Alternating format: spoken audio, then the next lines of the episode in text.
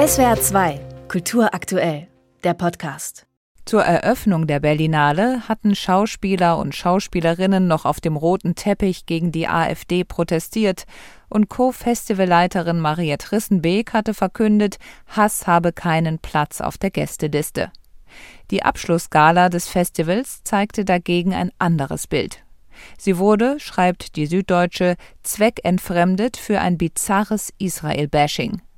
Beschämende Szenen, titelt die Welt, angesichts vieler Statements, die Solidarität mit den Palästinensern forderten, den 7. Oktober und den Terror der Hamas aber mit keinem Wort erwähnten. Trauriger Höhepunkt war der Auftritt des Regisseurs Ben Russell, der den Encounters-Preis entgegennahm. Mit einem Palästinensertuch um die Schultern verkündete er, er sei für einen Waffenstillstand gegen den Genozid in Gaza und stehe in Solidarität mit all seinen Kameraden. And of course we're here standing up for life, a ceasefire now. We're against obviously the genocide and we're with all of our comrades in solidarity. Thank you. Die Berlinale als Ort des Dialogs, fragt die SZ, wohl eher nicht. Sollte es dazu irgendeinen Dissens im Saal gegeben haben, in der Übertragung jedenfalls war nur Applaus zu hören. Was einiges aussagt über den im Berlinale Palast versammelten deutschen Filmbetrieb. Die FAZ empfindet den Jubel des Publikums als beklemmend.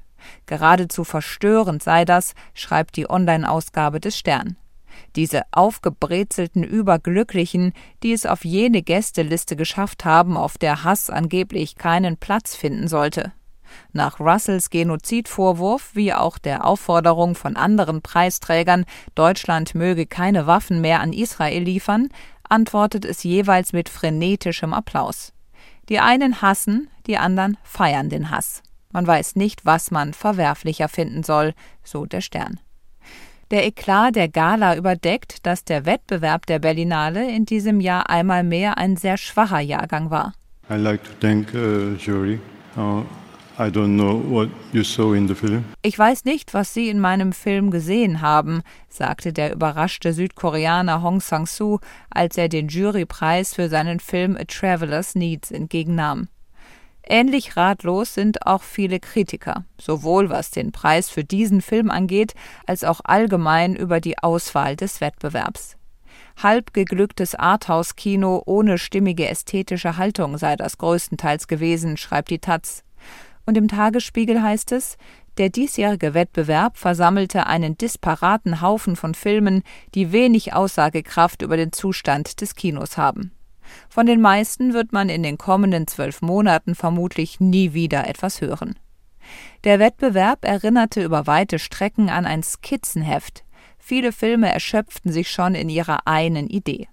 Das gelte auch für den Siegerfilm Matti Diops Dahomey, so der Tagesspiegel. Dieses gerade mal 67 Minuten dauernde Nebenwerk wirke eher wie der Entwurf für einen filmischen Essay. Und es ist für den Wettbewerb, in dem er sich durchgesetzt hat, kein Kompliment, wenn man sagt, es hätte schlimmer kommen können, ergänzt die SZ. Es gab in diesem Wettbewerb nur wenig, was durch und durch überzeugend oder gar überwältigend war. Und einige Highlights liefen eben nicht dort, sondern in Nebenreihen. Bei der Berlinade liefen etwa 300 Filme. Selbstverständlich sind da einige lohnenswerte dabei, aber wenn der Wettbewerb die wichtigste aller Sektionen ist, sollte die Dichte dort auch am höchsten sein. SWR 2 Kultur aktuell. Überall, wo es Podcasts gibt.